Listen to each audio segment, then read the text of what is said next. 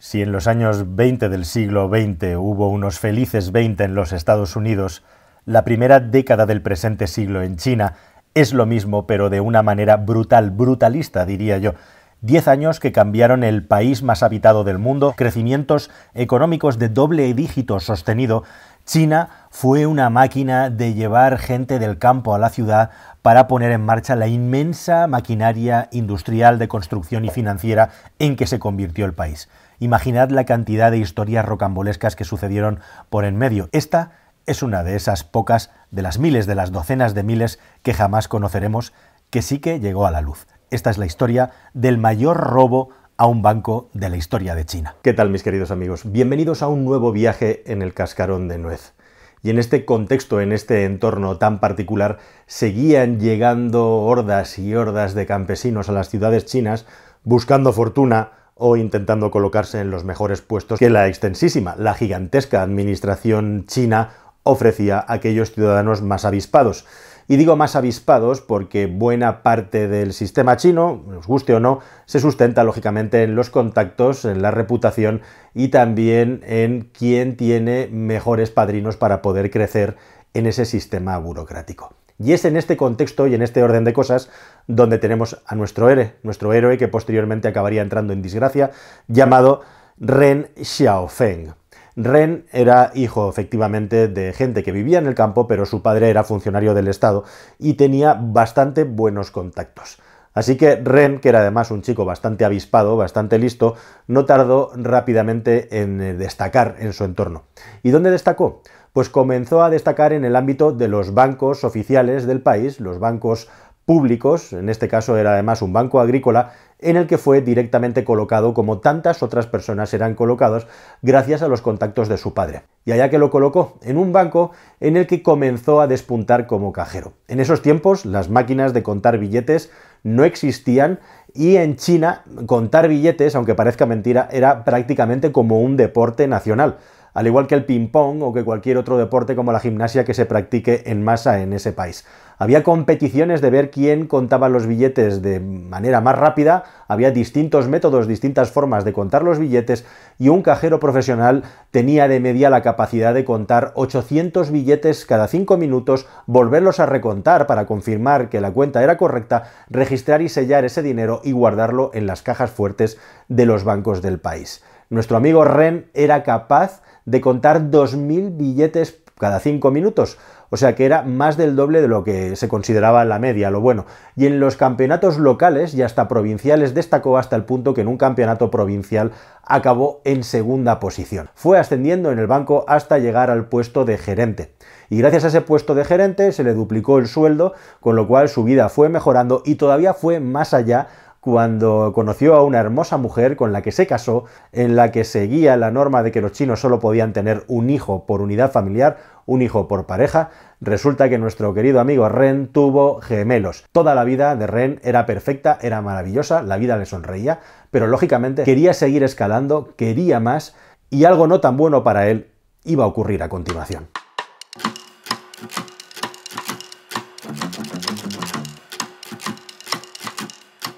Después de un tiempo de estabilidad en el que crecían sus hijos, eh, sus padres se hacían mayores y tenía que cuidar de ellos, recibió la mala noticia, no se sabe muy bien por qué, fue degradado en el trabajo y reducido a un puesto inferior en el que volvía otra vez a las cajas y lo que es peor, le reducían el salario a la mitad. ¿Algo pasaría por el camino? ¿O simplemente otras personas por el mismo medio y método científico, es decir, el enchufe, por el que él había llegado al banco, pasaron por encima suyo? Y no era un momento cualquiera ese en el que degradaron a Ren en esta posición dentro del banco. Con mujer y dos hijos, con unos padres ancianos a los que tenía que mantener eh, en buena medida, su calidad de vida se degradó mucho. En un momento en China, en el año 2006, en el que había un absoluto boom económico por todas partes, personas haciéndose millonarias, las más listas, las más avispadas o las personas con mejores contactos se estaban haciendo millonarios, amasaban cantidades impresionantes de dinero,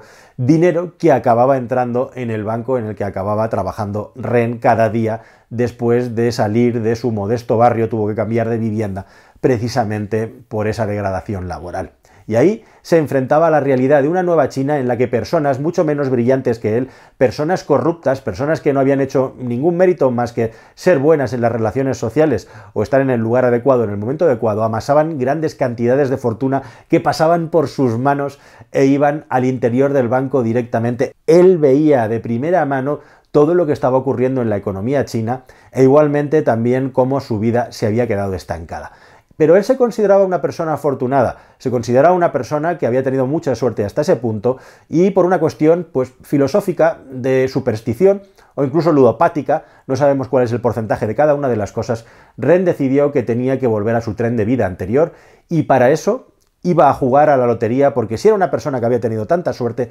¿cómo no iba a tener suerte con la lotería? Se da la circunstancia de que cuando el comunismo entra como sistema de gobierno en China en el año 49, la lotería es prohibida, lógicamente, porque es algo que corrompe al pueblo. En ese momento, cuando Ren decide empezar a jugar a la lotería, 2006, te podías ir a Macao, a la isla de Macao, aquellos casinos, aquellos una isla con una eh, normativa y una legislación especial, o te podías ir a Hong Kong a jugarte el dinero en las carreras de caballos, y había pocas más opciones. Pero vete aquí que los Juegos Olímpicos de Pekín iban a inaugurarse en el año 2008, era un grandísimo acontecimiento, por decirlo de alguna manera, era como la guinda al pastel al desarrollo chino. China quería deslumbrar al mundo y hacía falta mucho dinero para poder financiar unos Juegos Olímpicos que iban a ser los más caros de la historia y también los Juegos Olímpicos que se esperaba que fueran más fastuosos. Así que se creó una lotería, la Lotería Deportiva, cuya finalidad era esencialmente financiar en parte los Juegos Olímpicos de Pekín, además de también tener ayudas sociales para la gente del país, para los más desfavorecidos. Con lo cual la lotería estaba vestida, estaba imbuida de cierta parte social, de una pátina social, para que la gente pudiera jugar, como sabéis, en un país donde la ludopatía estaba y está muy extendida. Y ahí Ren, en un sistema además de lotería que era un auténtico caos en la realidad, había muchas loterías distintas, había funcionarios corruptos, los premios, aunque él no lo sabía, la mayoría estaban amañados y nunca llegaban al pueblo, había vendedores de lotería que vendían boletos falsos y gente directamente que estaba tan desesperada por jugar a la lotería que robaba dinero para jugar a la lotería. Es en ese contexto, en ese caldo de cultivo, donde Ren empieza a jugar. Pero lógicamente su salario era muy pequeño y tenía que mantener a su familia. Así que ideó una forma de jugar a la lotería muy poco convencional.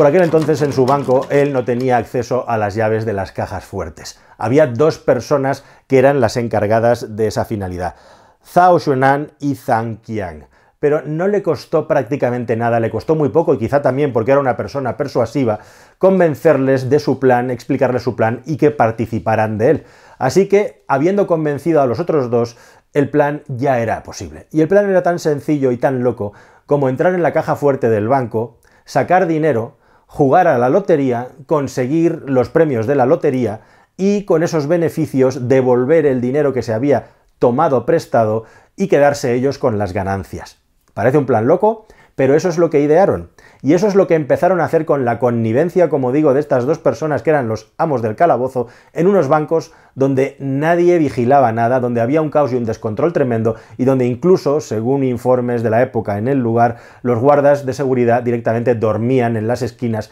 sin controlar absolutamente nada. Así que el plan se pone en marcha, no sin bastante nervios por parte de los compañeros, Así que deciden sacar 100.000 yuanes de la caja del banco, lo que serían aproximadamente unos 14.000 euros al cambio de hoy,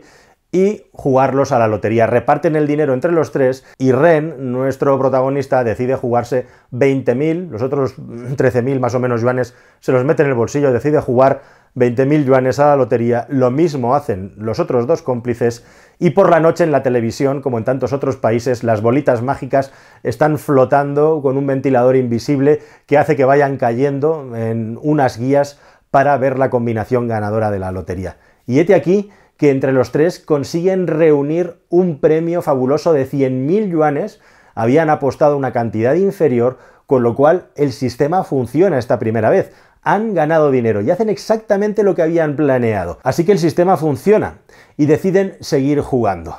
Pero uno de ellos, uno de los eh, socios, entre comillas, Zhang, una de las personas que tenía la llave del dinero, se asusta y acaba poniendo dinero de su bolsillo. En la siguiente apuesta juegan 100.000 yuanes directamente, aumentan la apuesta y consiguen un premio de 210.000 yuanes. Una cantidad de dinero ya bastante importante, casi 30.000 euros, que consiguen repartirse no sin antes tener en cuenta que precisamente Zhang, como estaba asustado, decidió tirar de sus ahorros personales en segunda instancia y devolver el dinero que había tomado prestado. Así que ellos le dijeron que no habían ganado, los otros dos cómplices, entre ellos Ren, le dijeron que no habían ganado nada y se quedaron también con el dinero de Zhang, que desaparece de esta historia porque no lo volvió a hacer y eso más adelante le acabaría salvando la vida. Pero la cosa todavía iba a dar un, cambio, un giro de guion tremendo, porque volvieron a degradar en el trabajo a Ren, cada vez más despistado, cada vez atendiendo a su trabajo de una manera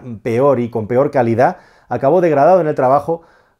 y la casualidad quiso, increíble, que acabara siendo él uno de los guardas que tenía la llave de acceso a las cajas. Ahora iba a volver a trabajar en las cajas teniendo acceso a las cajas fuertes del banco y en ese momento Ren solamente tenía que convencer al que iba a ser el nuevo trabajador, siempre había dos personas con posesión de llave en la caja fuerte, para poder seguir manteniendo su plan. Y en estas que entra en nuestra historia el otro gran personaje que es Ma Xiangjing. Ma Xiangjing era una persona muy parecida a Ren, que venía también del mundo rural, una persona que igualmente tenía un padre con posibles, aunque no tanto, tantos contactos como Ren, y ya dentro del banco, pues a nuestro amigo Ren no le costó absolutamente nada convencerle de mantener el plan, de seguir con el plan. De hecho, lo que ocurrió es que se topó con un Ma que era una persona que rápidamente con las luces de ciudad tenía a su mujer a una hora de conducción o de tren de donde estaba trabajando, con lo cual muchos días no iba a casa porque estaba lejos, pero lo que estaba pasando verdaderamente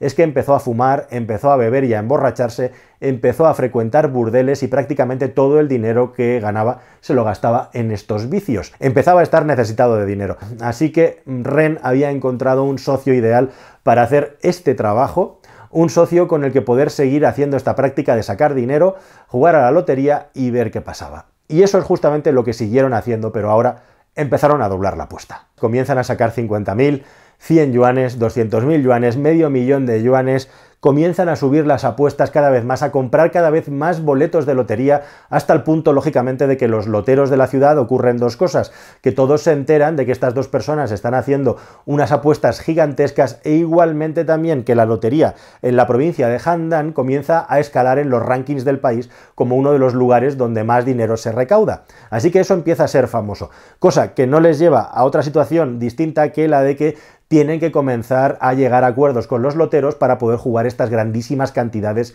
de dinero que se estaban jugando. Y como digo, en un sistema absolutamente corrupto todo esto parece normal y nadie levanta la ceja. Es más, en más de una ocasión dentro de la caja fuerte le pillan con las cámaras de seguridad y él simplemente lo que hace es saludar y como mucho explicar si le pregunta a alguien que simplemente lo que está haciendo es juntando grandes sumas de dinero para un potentado que se dedica al carbón y que necesita retirarlo en las próximas horas. Y así, van jugando y lo que va ocurriendo es que nunca recuperan el dinero que están jugando. Esa primera fortuna, esa suerte que tuvieron en las dos primeras apuestas, nunca más se volvió a repetir. Y lo que hacían es que poco a poco iban aumentando la deuda con el banco, una deuda que nadie conocía en ese momento, salvo ellos, pero se iban enredando en un lío y lejos de parar, lejos de reconocerlo, lo que hacían era cada vez jugar más dinero y apostar más dinero. 5 millones de yuanes, 7 millones y medio de yuanes, 10 millones de yuanes el resultado siempre era el mismo. Y así fue haciéndose la bola de nieve cada vez más grande hasta que una noticia escalofriante llegó a sus oídos. Próximamente iba a haber una inspección a fondo del banco y probablemente lo que habían estado haciendo iba a ser descubierto.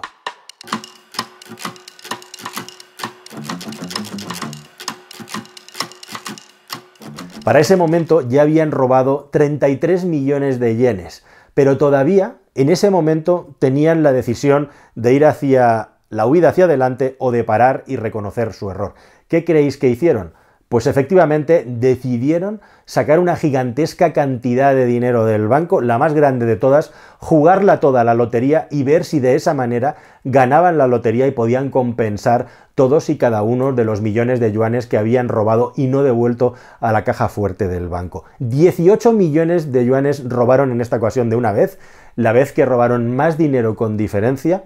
y tuvieron que llegar a un acuerdo con los loteros de la ciudad y de sitios limítrofes para que ese día cerraran las puertas de sus negocios y comenzaran a sacar boletos de lotería a miles. Así que consiguieron de una manera impresionante recorrer todos y cada uno de los puestos de lotería de la provincia que tenían a su alcance, llegar a acuerdos, hacer transferencias bancarias para los lugares donde no llegaban, para acabar reuniendo miles y miles y miles de billetes de lotería. Y esa noche los dos ante la televisión, expectantes y aguantando a que salieran las bolitas, a que salieran los números que les devolvieran toda la fortuna que se les había negado hasta ese momento. Caen las bolas, caen los números uno a uno y ¿qué sucede? Pues sucede que el premio que han conseguido es de 100.000 yuanes para nada consiguen una cantidad que pueda compensar los 33 millones de yuanes que ya llevan robados del banco y gastados en lotería. 100.000 yuanes, que irónicamente es la cantidad, la primera cantidad, el primer premio que consiguió Ren cuando jugó por primera vez en esta carrera loca que se acababa de iniciar. Y lo que ocurre a continuación es que tanto Ren como Ma deciden huir no gastaron todo el dinero que habían robado del banco en lotería, se guardaron unos buenos fajos de billetes, unas cuantas docenas de miles de yuanes, por si la cosa salía mal, y comienzan, una huida eh, sin límite. Ma es detenido mucho antes porque, bueno, por los contactos que tenía no es capaz de protegerse y Ren es capaz de llegar hasta Pekín perseguido por la policía, huye, pero sigue cometiendo el mismo error de hacer ostentación de la riqueza, de seguir haciendo ostentación del dinero por allá por donde pasa, quiere comprar incluso un Mercedes-Benz de segunda mano, presumir entre mujeres y en un momento dado va a un banco a hacer un ingreso y se pone a contar los billetes delante de la gente del banco con toda la velocidad y con toda la habilidad que tenía. Al final va dejando el rastro, va dejando montones de pistas por allá donde va pasando y finalmente es localizado y detenido. ¿Y qué le pasó a Ren y Ma? Bueno, pues a partir de ese momento intentan defenderse como gato panza arriba cuando se descubre todo el pastel de lo que habían hecho y cuando la policía entra en el banco se lleva la grandísima sorpresa que al abrir las cajas fuertes miles y miles y miles y miles de boletos de lotería metidos en la caja fuerte en lugar del dinero. Es decir, que Ren los había dejado allí, todos los boletos que no habían tenido premio de la lotería, pensando quizá que si algún día lo pillaban, le podrían perdonar o al menos demostrar que su intención era devolver el dinero cuando lo hubiera recuperado. Su intención no sirvió de nada, de hecho cuando lo detuvieron Ren se quejó y atacó diciendo públicamente que la lotería era una estafa y él podía demostrarlo porque se había jugado millones y millones y millones y no había conseguido ningún premio grande, aquello era un timo según él, pero la cuestión es que luego intentó colaborar con la justicia y con la policía china, intentó escribir cartas hasta de cinco páginas explicando todos los defectos de seguridad, cómo se podían solucionar en los bancos, intentando explicar lo malo que era la ludopatía ¿Qué creéis que pasó, queridos amigos? Todo, esto estaba ocurriendo en el año 2008, dos años después de que esta carrera loca comenzaba, y en abril de 2008, tanto Ren como Ma fueron ejecutados por la justicia china. Cuatro meses, paradójicamente, después, se inauguraban los Juegos Olímpicos de Pekín. Unos Juegos Olímpicos de Pekín en los que tuvo su porción, su parcela de financiación,